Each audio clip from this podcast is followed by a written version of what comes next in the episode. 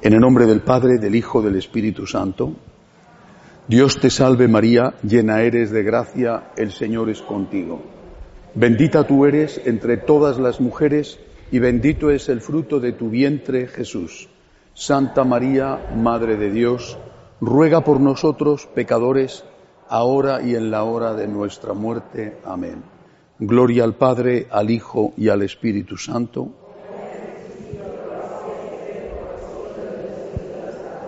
Estela Maris ruega por nosotros.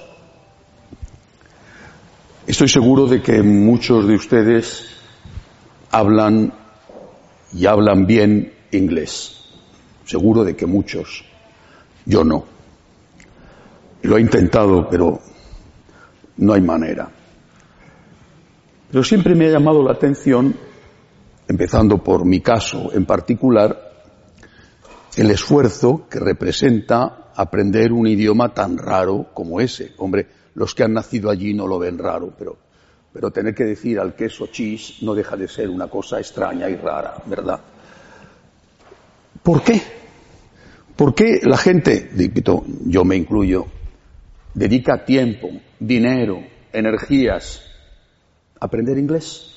No sé si se lo han preguntado, pero creo que la respuesta es sencilla porque todo aquel que hace ese sacrificio de aprender inglés lo hace porque considera que le beneficia, por lo que sea, porque piensa que va a tener una mejor eh, situación laboral, más oportunidades, porque quiere hacer turismo y entenderse en los países que va a visitar, y hace el esfuerzo, y a veces económicamente elevado, pienso por ejemplo en España, los padres que que pagan el verano en Irlanda a sus hijos en un campamento, un curso costosísimo para que tenga un poquito mejor de acento, haces un esfuerzo porque te parece que merece la pena.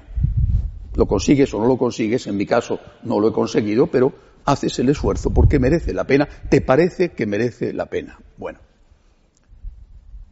se trata entonces de que bajemos el nivel o hagamos más fácil aprender inglés para que haya gente que vaya a aprenderlo, no creo que eso sea posible. Se trata de que los que quieren difundir el idioma hagan ver a los que no lo saben lo muy útil que resulta saber inglés. Decirles, como se ve en los anuncios de la publicidad, cómo puede cambiar su calidad de vida. Y entonces, aunque sea difícil, pues entonces esas personas van a hacer el sacrificio de estudiar y de aprender inglés. Les pongo este ejemplo porque creo que nos ayuda a entender lo que está pasando hoy en la Iglesia. Nosotros también tenemos un idioma, ¿eh? el idioma de los santos, el idioma de los ángeles, el idioma de la Santísima Virgen. Y es un idioma muy importante, porque con inglés puedes aprender a moverte por el mundo, bueno, saber lo que, cómo se dice salida, que eso es fácil. ¿eh? Con inglés puedes tener un trabajo mejor y hasta ahí. ¿eh? En cambio, con el idioma de nuestra madre, de los ángeles y de los santos, con ese idioma tienes acceso a la vida eterna. Y desde luego a una muchísimo mejor calidad de vida aquí, al margen de la cuestión del dinero. ¿Dónde está entonces el problema? El problema está en que, en general, la sociedad, algunos sitios más que otros, no valoran lo que nosotros estamos ofreciendo. El problema no está en el producto, perdonen el uso del término, es para entendernos, sino en cómo nosotros somos capaces de presentar eso de tal manera que suscite interés, que la persona que no viene a la iglesia,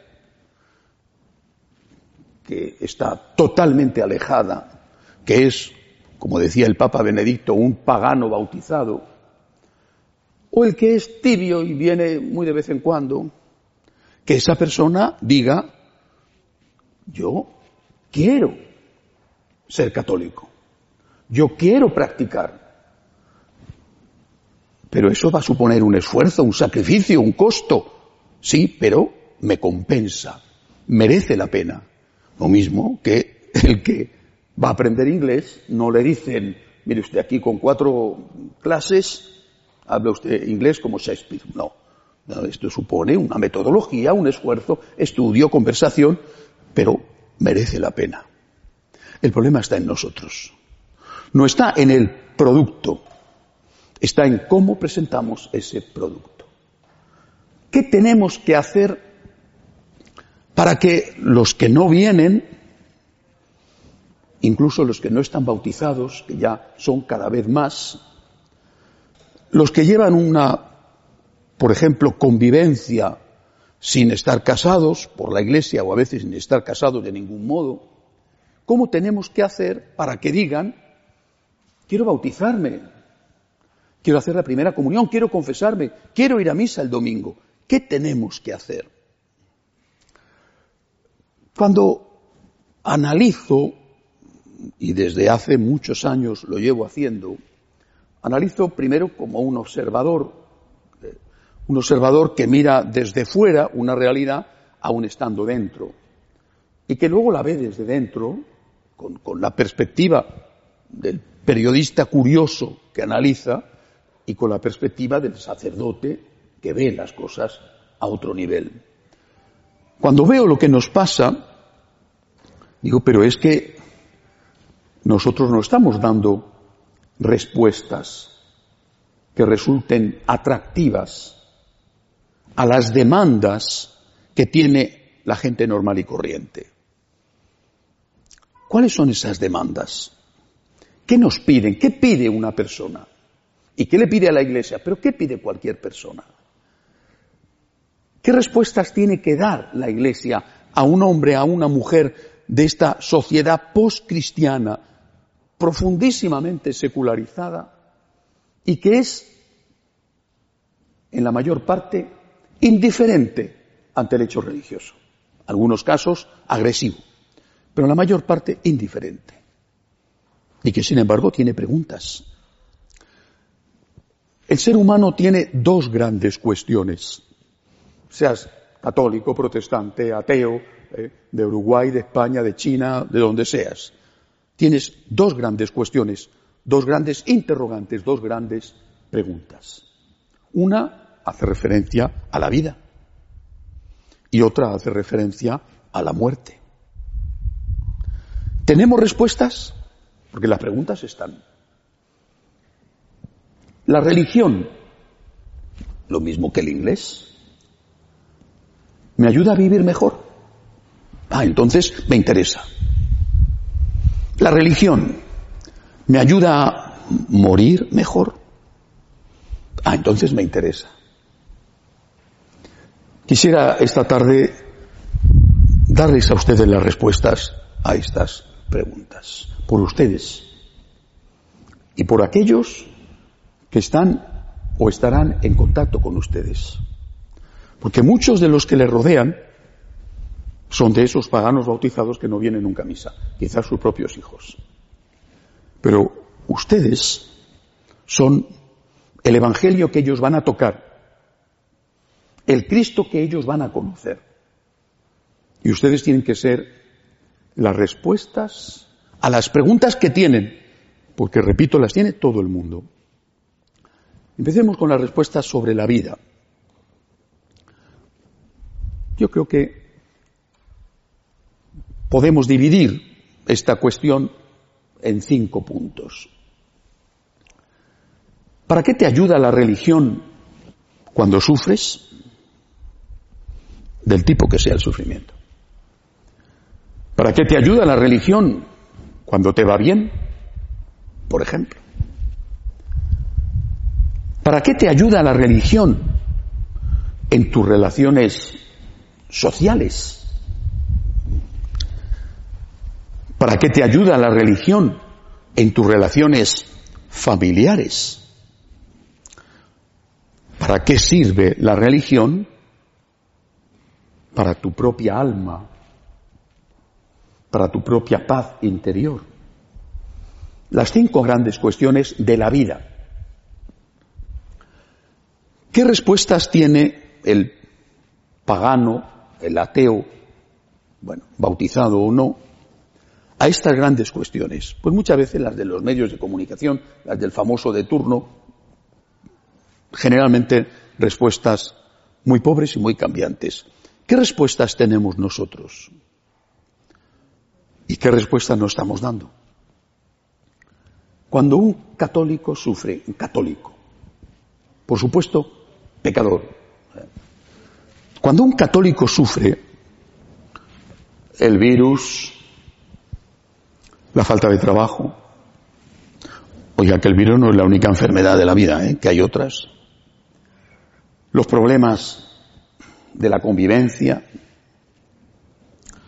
los problemas sociales, piensen sus vecinos de Argentina, o los vecinos de Venezuela, o los de, los de Cuba. Cuando un católico sufre, nosotros tenemos una respuesta. Repito que no estamos dando. Primero, ese sufrimiento es útil. Es útil. Y esto es la pura realidad. Es útil. Eso no significa que yo tenga que buscar el sufrimiento como si fuera un masoquista al que le gusta sufrir. No.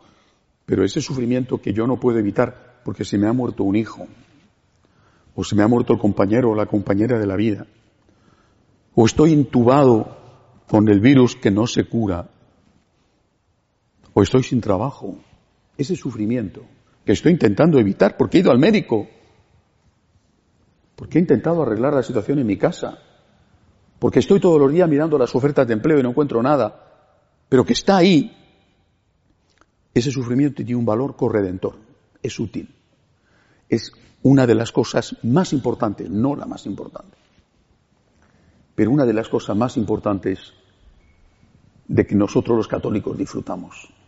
Cuando sufro, yo sé que esto, que aparentemente no vale nada y que es lo peor, sin embargo es útil.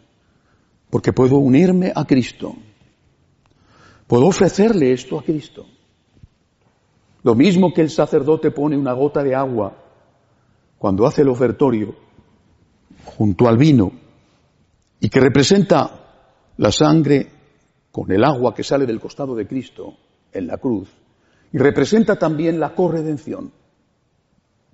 Nosotros podemos colaborar con Cristo en la redención, por ejemplo, de los nuestros. Para un católico, el sufrimiento no es algo que no sirva para nada, al contrario, es enormemente útil. Creo que hemos tenido todos más o menos cerca a San Juan Pablo II, le hemos visto sufrir y le hemos escuchado decir cómo él ofrecía sus sufrimientos. Porque esa es la doctrina católica de toda la vida. Tú estás sufriendo, entre nosotros los franciscanos de María, lo decimos, tienes un problema, tienes un tesoro. Ofrécelo. Acéptalo y ofrécelo. El problema que sea. A veces te lo has buscado porque es un problema que se debe a tu pecado. Bueno, otras veces no. A veces no tiene la culpa nadie. De, quien tiene la culpa de que una persona enferme? Pero da igual. Tienes un problema, tienes un tesoro. Esta es nuestra respuesta. El valor que te da esto. Cómo te cambia la vida.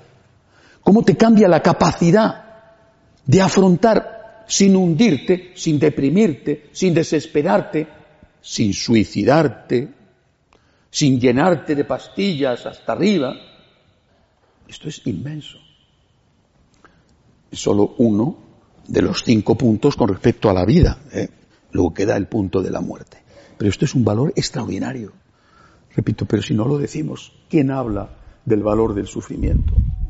¿Quién habla de abrazar la cruz? ¿Quién dice es Cristo el que te está esperando. Dile que sí.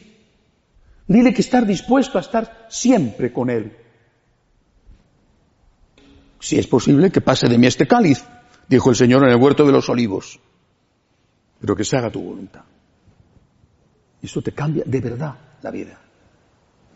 No es que te haga una persona más fuerte, porque los problemas te siguen haciendo daño. Y desde luego no es que los problemas desaparezcan. Pero tú no estás solo ante los problemas, no estás solo. No eres una persona abandonada por el destino a una serie de circunstancias que te están destrozando tu vida. Yo sería feliz si no fuera porque estoy enfermo, si no fuera porque no tengo trabajo, si no fuera porque mi familia no va bien, si no fuera por que soy venezolano, si no fuera por... No es verdad. No es verdad. Yo puedo ser feliz y útil siendo un anciano. Puedo ser feliz y útil siendo un enfermo. Puedo ser feliz y útil para los míos, para la sociedad, siendo una persona que a lo mejor no es brillante, rico, eficaz, pero que está sufriendo. Esto es mero, simple catolicismo. Esto lo sabían nuestros mayores, ¿eh? Nosotros ya no lo sabemos. Cuando un católico sufre, no ve la dimensión espiritual del sufrimiento. Yo me lo he preguntado muchas veces. ¿En qué se diferencia un católico en la práctica de un ateo cuando tiene un problema? En nada. En nada. Está amargado, se queja, maldice. Tenemos que dar respuestas. Y esta es la respuesta. Yo no estoy solo. Yo estoy con Cristo. Tengo un problema. A veces grave, angustioso, tengo miedo, tengo un problema, tengo un tesoro. Por ti, Jesús, por ti, contigo, por ti y contigo. Esto vale. Te lo ofrezco por un hijo, un amigo, mi país. Te lo ofrezco por, de verdad, el dolor aceptado y ofrecido. Es valiosísimo. Es la doctrina de la Iglesia de dos mil años. Nunca más se ha hablado de esto en los últimos años. Segundo punto. ¿Qué respuesta tiene un católico? ¿Qué respuesta tiene la Iglesia? No cuando hay sufrimiento. Únete a Cristo. Ofrece eso como Cristo ofreció para salvarte su cruz.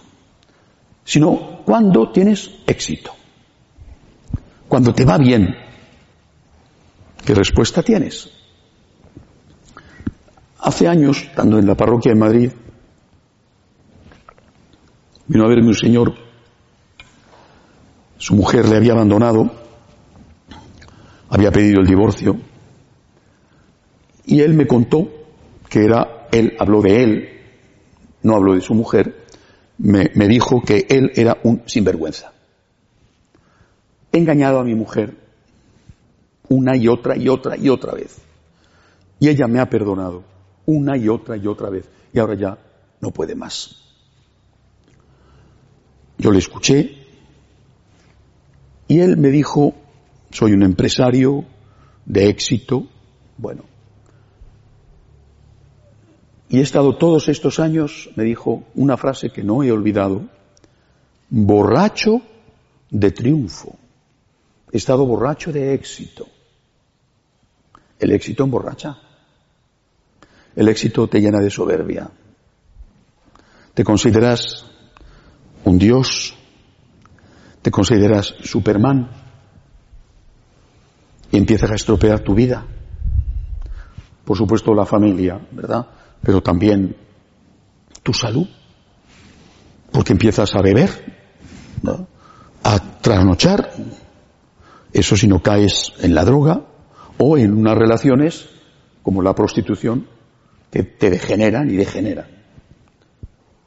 He estado borracho de éxito. He destruido mi matrimonio. Y él decía, culpa mía, eh, decía él, culpa mía. Mi mujer me ha perdonado una y otra vez y ya no puede más. Y yo le he dicho una vez más que esta es la verdadera. Y ella le dijo, eso me lo has dicho un montón de veces, ya no te creo. Borracho de éxito. Porque en la vida todos sufrimos. Todos, ¿eh? Esto es como una ración que te la puedes tomar al principio o al final o poquito a poco. Pero la ración te la vas a tomar. Pero en la vida también hay momentos muy buenos, ¿no? No estamos siempre sufriendo ni llorando. Hay momentos maravillosos, igual que hay días espléndidos y días de niebla y de, frío. La vida hay, hay personas que le va bien, hay personas que le va mal, pero hay personas que le va bien. ¿Y por qué motivo esa gente que le va bien, por supuesto con excepciones, no practican? Porque eso de que los ricos son los que van a misa, eso es un mito, ¿eh? Claro que hay ricos que van a misa, pero la mayoría no. ¿eh? Y la realidad lo demuestra. Cuanto más rico es un país, más vacía las iglesias y más vacíos los seminarios. En mi país, en España, no tenemos niños. La tasa de natalidad uno digamos ahora con la pandemia, eso ya es una catástrofe. No hay niños, no hay niños. ¿Pero por qué? Porque nuestros padres o nuestros abuelos tenían familia numerosa y hoy que hay un nivel de vida sin comparación mejor que aquel, no hay niños. ¿Por qué? ¿Por qué no te han enseñado a digerir el éxito? Lo mismo que no te han enseñado a asumir y ser feliz cuando tienes un problema. ¿Y qué respuesta tiene la Iglesia ante la persona que tiene éxito? ¿Qué le dice la Iglesia? ¿Qué nos dice de toda la vida? Nos dice, todo es gracia, todo es don. Esto que tiene que es un regalo. Es verdad que, pues has tenido que hacer una carrera universitaria, has estudiado, eres un buen profesional o tienes, pues también una serie de cualidades que quizás sean genéticas, bueno, eres una persona que trabaja, que trabaja seriamente, que, es responsable, pero como tú, hay muchísimos y no están como tú. ¿Cuántos tienen los estudios que tú tienes y cuántos tienen las oportunidades y no están como tú? Todo es gracia. Y la Iglesia nos dice, tienes que ser humilde. Y ser humilde significa poner a Dios en el primer lugar. Tienes que ser humilde. Tienes que darte cuenta de que esto es un don de Dios. Claro que sí, que tú has contribuido, que has colaborado con la gracia de Dios, por supuesto. Que no es que te has ido a examinar sin leer un libro y has sacado un 10, claro, pero esto es una gracia, ¿eh? Tienes que ser humilde. Una persona humilde no se emborracha de éxito. Hace muy bien la digestión del éxito. Una persona humilde es la Santísima Virgen María, que habiendo hecho lo más importante que nadie pudiera hacer, la encarnación del Hijo de Dios, aceptando eh, el plan del Señor, proclama en el Magnificat que es el Señor el que ha hecho obras grandes por mí. Un católico sabe que es el Señor el que lo ha hecho. Ah, pero eres famoso. ¿Y qué? ¿Y qué? Ah, pero eres rico. ¿Y qué? Has triunfado. ¿Y qué? Es el Señor el que lo ha hecho. Y si te ponen en un pedestal, el primero que quiere bajarse del pedestal eres tú, para poner en ese pedestal al único que merece estar, Dios. Esta es una respuesta extraordinaria. Por supuesto va ligada a otras, pero por lo pronto nos ayuda a que el éxito no se nos suba la cabeza, a no sentirnos superiores a los demás, a no endiosarnos, a no pretender que todo el mundo gire alrededor nuestro porque soy el triunfador. Y por lo tanto, soy el sol en torno al cual tienen que girar los planetas, que son la mujer, los hijos, los empleados. El sol de mi vida es Dios y yo giro en torno a Él. Y es el Señor quien lo ha hecho. Y yo lo único que he hecho ha sido ser un pobre siervo que he colaborado con Dios y que tenía que haberlo hecho incluso mejor. Y mira, respuesta ante el dolor, únete a Cristo, da valor a tu sufrimiento. Respuesta segunda, ante el éxito, sé humilde. Pon a Dios en el primer lugar. No te lo creas tanto. Solo Dios es Dios y tú no lo eres. No permitas que el éxito destruya tu vida. Las relaciones sociales. Bueno, dejamos aquí aparte, y son también un elemento de las relaciones sociales, las relaciones familiares. Las veré a continuación en el cuarto punto. Las relaciones sociales. Vivimos en una sociedad, en un mundo profundamente hipócrita. Un mundo donde debería de haber para todos, pero no es así.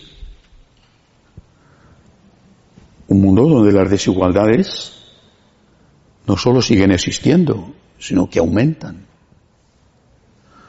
viviendo en el sur de Europa, lo ves cada día. Esa gente del norte de África o a veces del centro de África, que ha salido huyendo de su país y que se mete en unas barquichuelas que allí se llaman pateras y que son engañados por los traficantes, que son los nuevos traficantes de esclavos y arrojados a las playas para que se abran camino como puedan. Esa gente no sale de su país porque sí, porque como en la propia casa no se está nunca en ningún sitio. Sale de su país porque hay guerra, porque hay persecución, porque hay hambre, porque no hay trabajo, porque no hay sanidad. Es decir, hay un problema real ¿Qué hace el que no es católico? Yo espero que no se moleste nadie con lo que voy a decir, pero lo voy a decir. Si alguien se molesta, le pido disculpas, pero lo voy a decir. El que no es católico, generalmente, dejemos abierta alguna excepción, se limita a votar a un partido de izquierdas. Ya está. Con eso tiene la conciencia tranquila. Ah, yo ya he votado a un partido de izquierdas. ¿Eh? Ya he contribuido a que no haya pobres en el mundo, a que no haya injusticia social. Y digo, pero qué suerte, ¿no? Que con una votación, un papelito echado en una urna, cada cuatro años o cinco o seis, según el país, con eso has colaborado a resolver los problemas sociales del mundo. Pero qué suerte, qué bárbaro. ¿Y por qué siguen existiendo esos problemas sociales? Es decir, vamos a ver. ¿De verdad alguien piensa honestamente que la situación de Cuba se debe al bloqueo, algo tendrá que ver, claro, no digo que no. ¿Alguien piensa eso? ¿De verdad, honestamente? Otra cosa es que lo digan, pero honestamente, ¿alguien piensa honestamente que la situación de Venezuela se debe a, no sé qué bloqueo? ¿Por qué? Porque siguen vendiendo el petróleo a los americanos. Bueno, el petróleo que sacan, que ya es casi nada. ¿Por qué no reconocen la verdad? Y la verdad, repito, algunos seguramente no estarán de acuerdo conmigo, pero la verdad es que no basta con votar a un partido determinado que ha hecho una lista de promesas, bueno, demagógicas, para que esos problemas se resuelvan. Y ahí está la realidad, que es muy tozuda. La realidad no se deja camuflar, ahí está la realidad. Un católico, dejemos al lado a quien tiene que votar, para no meterme en más pantanos. Pero un católico sabe que él tiene que poner su grano de arena, de verdad. Y que tiene que hacerlo porque lo que tiene lo tiene en préstamo. Lo tengo, es mío. Me lo he ganado o me lo han dejado mis padres. Lo tengo, es mío, es legítimamente mío. Y tengo, por supuesto, que colaborar con la sociedad mediante el pago de impuestos, bueno, a veces asfixiantes. Pero un católico sabe que lo que le queda, si es que le queda algo después de pagar los impuestos y de sobrevivir, lo que le queda no es suyo. Esta es la doctrina social de la Iglesia. Lo que te queda, lo que tienes, lo tienes en préstamo. Porque hay un destino universal de los bienes. Y que por lo tanto tú tienes una hipoteca delante de Dios por ese préstamo que Dios te ha hecho. Un católico sabe que el día que se muera va a escuchar al Señor preguntándole, ¿tenía hambre? ¿Me de comer? Y si le dice sí, sí Señor. O bueno, quizá no lo he dicho perfecto, pero sí Señor. Ven, bendito de mi Padre. Eso lo sabe un católico. Un católico no se queda con la conciencia tranquila pensando que los problemas del mundo, el hambre, la ecología, en fin, todo esto, la guerra, Afganistán, eso se va a resolver metiendo un papelito en una urna cada cuatro años. Y después ya puedo vivir mi vida derrochando, haciendo lo que sea. Ah, yo voto a izquierdas, ya estoy. Qué fácil. Un católico sabe que aunque él no pueda resolver los problemas del mundo, tiene que intentar resolver los que él puede resolver. La Madre Teresa, Santa Teresa de Calcuta, decía que ella había empezado a recoger a los mendigos moribundos en las calles, decía, de uno en uno. No recogía un millón de una vez, de uno en uno. Y añadía, yo sé que lo que yo hago es una gota de agua en el desierto. Ella no resolvió los problemas de Calcuta, de la India, de... Sé que lo que hago es una gota de agua en el desierto, pero esa gota de agua da sentido a mi vida. Y esa gota de agua que yo sé que tengo que poner, no porque me lo diga la sociedad o, o el alcalde o el presidente del gobierno, sino porque me lo dice Dios en mi conciencia. Tengo hambre, estoy solo, estoy sufriendo, estoy en la cárcel, estoy desnudo. Esa gota de agua que yo tengo el deber que poner es lo que da sentido a mi vida. Esta es una respuesta. Mientras que la sociedad te dice, para resolver los problemas sociales, vota a la izquierda cada cuatro años y deja en mis manos la resolución de esos problemas. A la vista está cómo está la situación, ¿verdad? El católico no, bueno, ahora voy a entrar a quién voy a votar, pero yo sé yo tengo una responsabilidad. Y es mi deber. En la medida de mis posibilidades, que yo no puedo resolver los problemas del mundo, ya quisiera. Pero si puedo resolver un problema, ese tengo que ayudar a que se resuelva.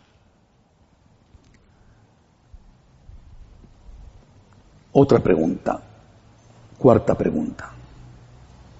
¿Qué respuestas da la Iglesia a las cuestiones ligadas a la familia? En el sentido amplio, desde la concepción hasta la muerte, la convivencia. ¿Qué respuestas da? Vemos las respuestas que da la sociedad.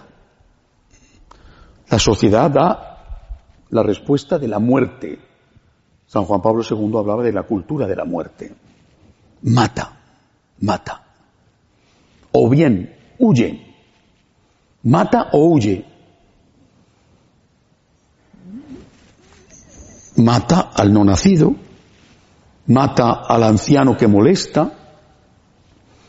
Acaba de ser publicada, eh, ahora no recuerdo exactamente el país, parece que era Inglaterra, Holanda, que ya tiene la ley de la eutanasia, donde dicen que aquellas personas que vayan a necesitar un tratamiento continuado por ejemplo, Alzheimer o otro tipo de enfermedad que sea costoso para el erario público, podrán elegir o bien recibir la eutanasia o bien que se lo paguen ellos el tratamiento. Esta es la respuesta de la sociedad. El pobre no puede elegir, aunque haya estado trabajando toda su vida y cotizando, no puede elegir vivir un poco más. No tengo para pagar esas medicinas que son carísimas. No, no, a ti te matamos. La respuesta de la sociedad es la muerte. Al margen de lo que va a sentir el pobre al que le matan, tienes que preguntarte si a ti eso te va a dar paz. ¿De verdad te da paz matar a tu mamá? ¿De verdad te da paz matar a tu niño? ¿De verdad te da paz? ¿De verdad te hace feliz romper tu matrimonio? ¿De verdad? Diré, bueno, pero estamos en una situación límite, el ejemplo que les he puesto antes, una situación, qué sé yo, de violencia doméstica, eh, el esposo alcohólico, la pega, es una cuestión. Son casos excepcionales que la Iglesia siempre ha aceptado. Aceptado me refiero que aceptado que se pongan fin a esos casos. Pero el matrimonio no se rompe de un día para otro, sino que se va quebrando poco a poco. Se va rompiendo poco a poco y un día ya no hay más que aguantar. Pero antes de eso ha habido mucho tiempo, desde luego siempre tiempo, a veces mucho, en que ese matrimonio, esa unión, ese amor se fue gastando, se fue perdiendo la confianza. Esa persona empezó a sentir que no era importante para el otro y empezó a alejarse y quizá tuvo alguna infidelidad, buscando una compañía que su cónyuge no le daba. Ese matrimonio se fue deteriorando, se fue rompiendo, hasta que ya no queda más que una estructura vacía y llega lo de cariño, ya no siento nada por ti. O bien, todavía más hipócrita, cariño, te mereces a alguien mejor que yo, ahí te queda, yo me voy con la secretaria. ¿Qué respuesta da la Iglesia? Porque esa es la respuesta del mundo. Mata o huye. Lo he visto muchas veces.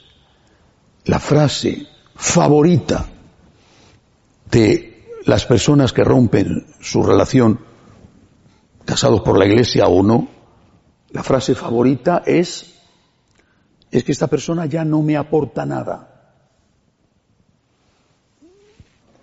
es que yo tengo derecho a ser feliz. O sea, tú estás con esa persona, has estado con esa persona, te uniste a esa persona para utilizarla, para que te aportara algo. Quizá nunca pensaste en que te unías a esa persona para amarla, es decir, para aportarla tú a esa persona algo.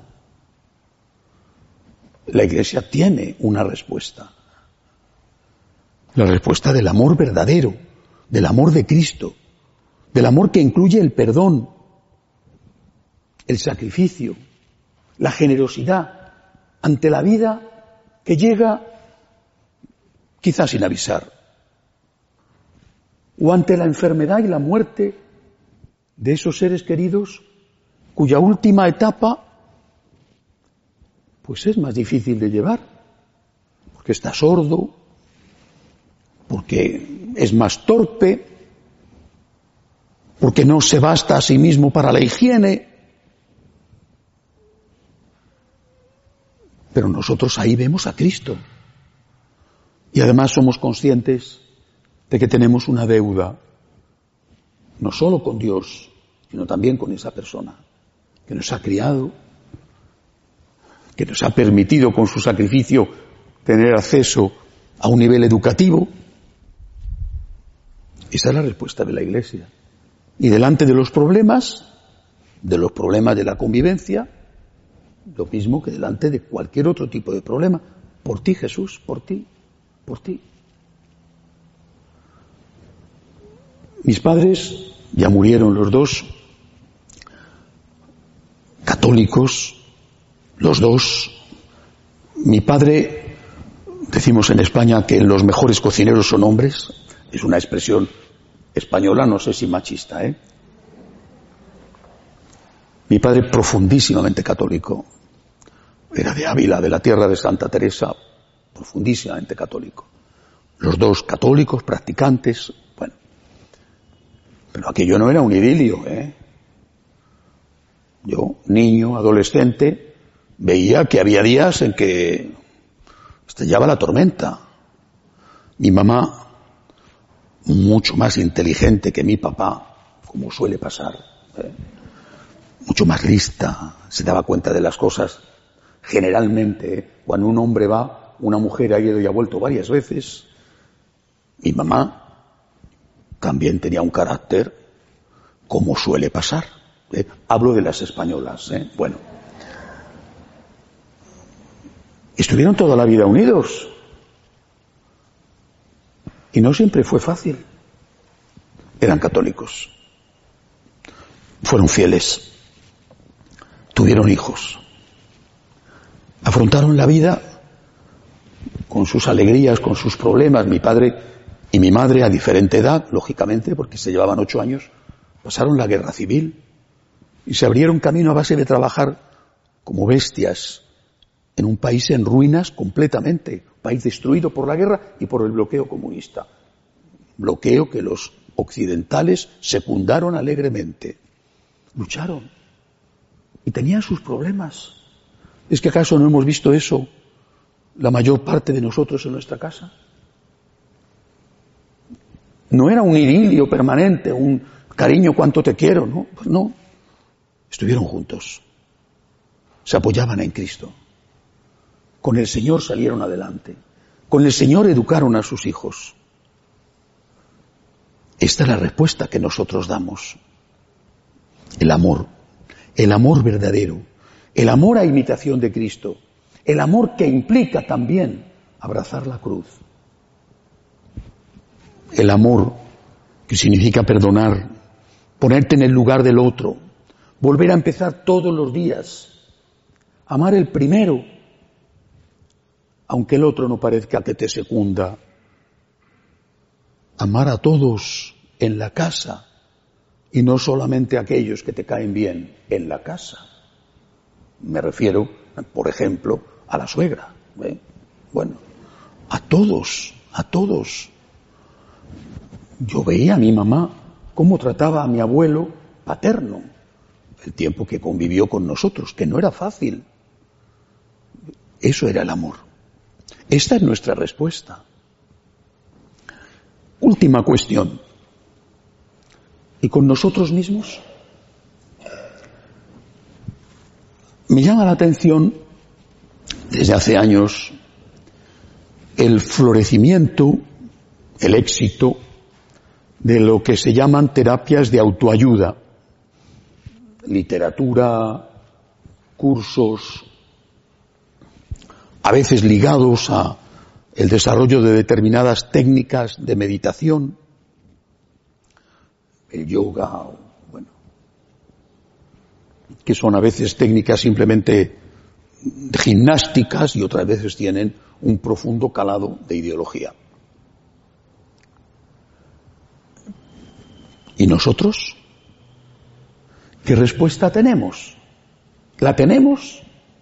Y si la tenemos, ¿por qué no la damos?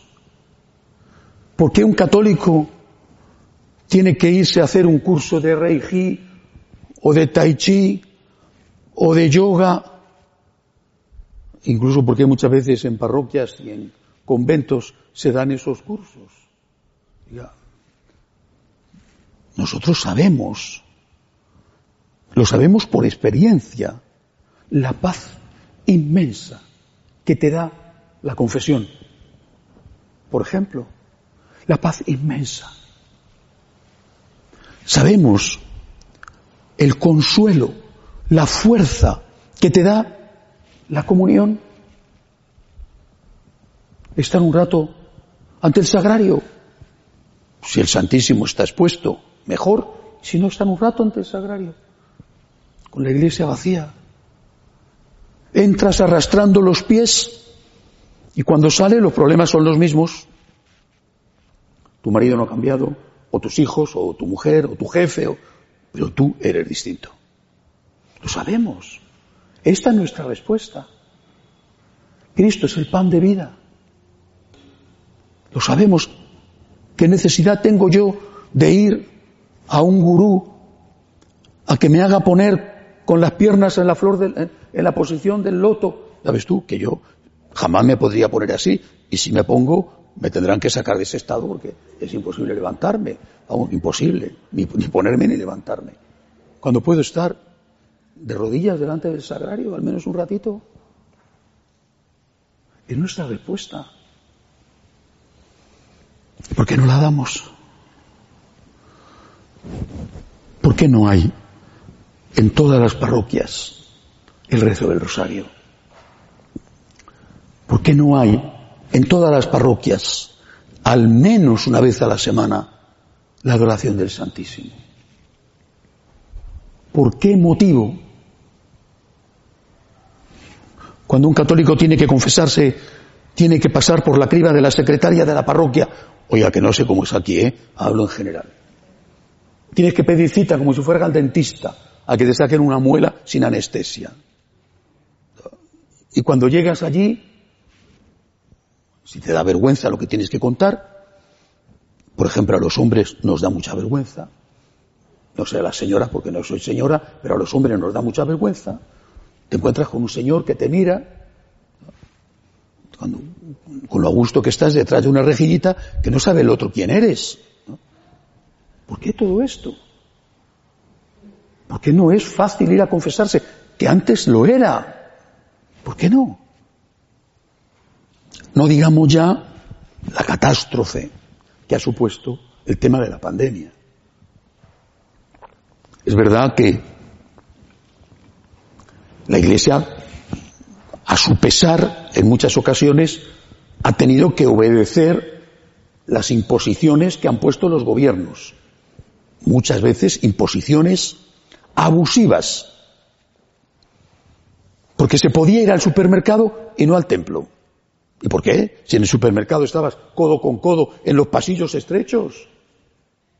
Al templo no, al supermercado sí, o a otros sitios. Pero al margen de eso, no te quedaba más remedio, pero al margen de eso quizá podías hacer otra cosa, pero no. Hemos que echar la llave y los fieles sin alimentación, sin Eucaristía, sin confesión, pasando angustia por miedo, por miedo a contraer la enfermedad, por miedo a morir sin confesar, con el sufrimiento espantoso de no poder despedirse de las personas que aman, que se las llevan y no las vuelves a ver y te las dan en una urna quemaditos porque ni siquiera la puedes enterrar. Todo eso lo hemos movido ha habido respuestas de todo tipo, ¿eh? Algunas muy buenas y otras no. ¿Pero por qué? Si tenemos las respuestas, ¿por qué no las damos? En un momento como este, ¿por qué no las hemos dado? Todos. Repito, siendo responsables y obedeciendo lo que no quedaba más remedio que obedecer. Madrid, afortunadamente, nunca se dio la orden de cerrar los templos. Durante la época más dura, nos obligaron a no celebrar misa, pero los templos que estaban abiertos. Y nosotros que establecimos 12 horas diarias de atención a la gente. La iglesia abierta, un seminarista atendiendo. Llegaba una persona, quería comulgar, se llamaba el sacerdote y le daba la comunión. Llegaba una persona, quería confesar, se le pasaba a un despacho, no al confesionario, porque ahí sí que no se podía en estas condiciones, y con la distancia preceptiva, sin quitarse la mascarilla, a esa persona se la confesaba. Pedían ayuda para visitar a un enfermo en casa, no en el hospital, no te dejaban entrar, pero en casa, todas las garantías, ibas a visitar al enfermo. Es que era nuestro deber, que somos curas para esto para estar al lado del pueblo que sufre, no para ser unos temerarios que se juegan la vida o que ponen en peligro la vida de los demás, no, pero sí para estar al lado de la gente. ¿Pero qué nos ha pasado? Repito, tenemos respuestas. ¿Y por qué no las hemos dado? Cinco grandes cuestiones de la vida. Y nos queda la cuestión de la muerte. Quizá uno de los aspectos positivos que ha tenido la pandemia ha sido poner delante de nuestra mirada de confortables egoístas la realidad de la muerte. Más, no es que antes no se muriera la gente, ¿eh? vamos, toda la vida de Dios, todos vamos a morir. Pero ahora era más evidente. Hemos experimentado el miedo y el riesgo. Hemos experimentado también el dolor ante las pérdidas. Amigos queridos o familiares, personas entrañables ya no están y no has podido ni siquiera despedirte de ellos. Esto lo hemos sufrido, lo hemos experimentado. Pero ¿qué respuesta hemos dado? ¿De qué se habla en una homilía? No hablo de esta parroquia, ¿eh? En general, ¿de qué se habla? De solidaridad, hay que ayudar a los pobres. Ahora últimamente se habla de la ecología, algunos que derivan a la locura hablan hasta de la Pachamama. Bueno, ¿quién presenta la realidad, realidad, porque es real, de la vida eterna? Hay vida eterna. Tenemos esperanza. No solamente mi dolor puede servir como colaborador a la redención de Cristo o para unirme más al Señor crucificado. Es que eso me va a ayudar a prepararme para ir al cielo. Pero ¿de verdad creemos los católicos en que existe el cielo? ¿Creemos en eso? Hablo de los católicos, no de los paganos bautizados. ¿Creemos en eso? Santa Teresa, cuando le llegó la hora, sus últimas palabras fueron, por fin, por fin, por fin voy a estar con Dios. Ella había escrito, muero porque no muero, que tan alta dicha espero. Y San Pablo, unos siglos antes, había dicho, había escrito, para mí la vida es Cristo y una ganancia morir. Y aquel que fue mi maestro, mi padre espiritual, José Luis Martín Descalzo, escribe en su último libro que se publica pocos meses antes de su muerte, El Testamento del Pájaro Solitario, escribe en su penúltima poesía, morir solo es morir, morir se acaba, Morir es una hoguera fugitiva. Es cruzar una puerta a la deriva y encontrar lo que tanto se buscaba. Pero buscamos tanto a Cristo, yo me lo pregunto, ¿eh? Yo me lo pregunto. Yo busco a Cristo tanto como para que cuando llegue la hora, un accidente de tráfico, un cáncer, lo que sea, cuando llegue la hora, yo pueda decir, por ti, contigo, para siempre. Por ti he vivido, contigo he vivido, y contigo, por tu gracia y por tu misericordia, quiero vivir para siempre. Por fin. Voy a cruzar esta puerta a la deriva para encontrar lo que tanto he buscado.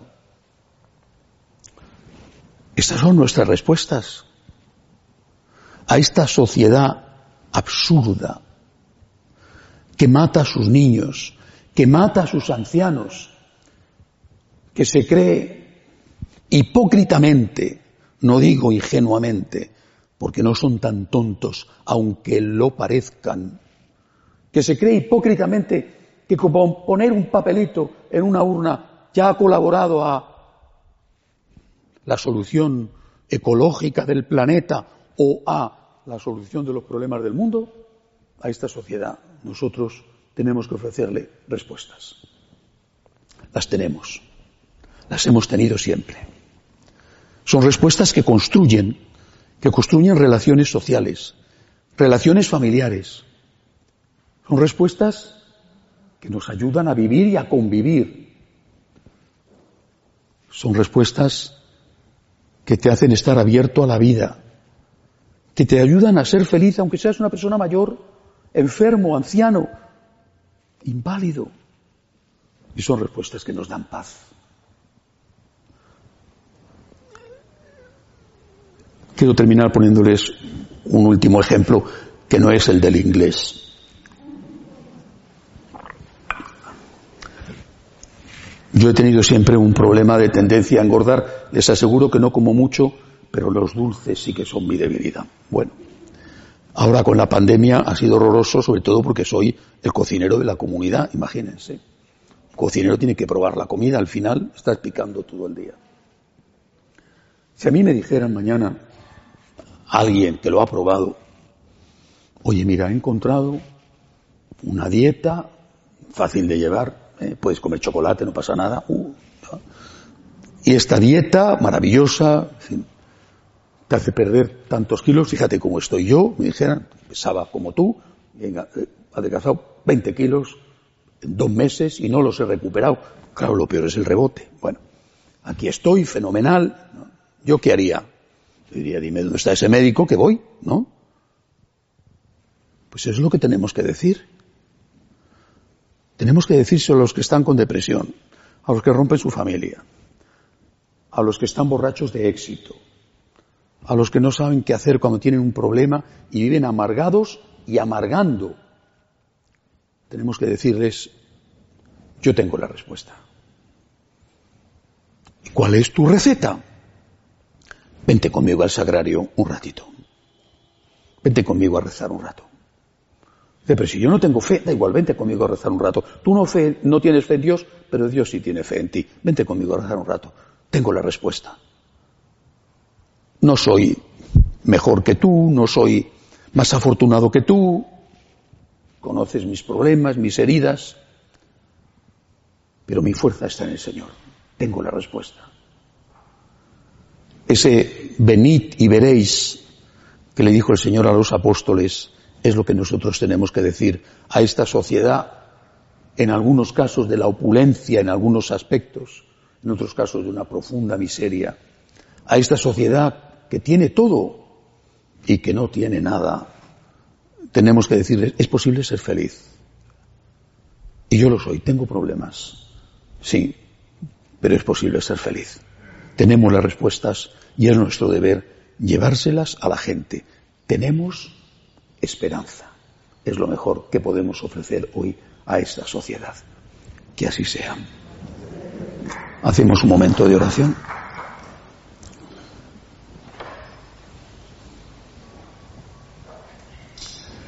Dios te salve María, llena eres de gracia, el Señor es contigo, bendita tú eres entre todas las mujeres, y bendito es el fruto de tu vientre Jesús. Santa María, Madre de Dios, ruega por nosotros pecadores, ahora y en la hora de nuestra muerte. Amén. Gloria al Padre, al Hijo y al Espíritu Santo.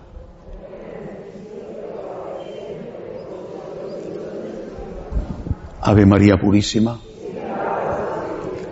Muchas gracias de nuevo, un placer estar con ustedes.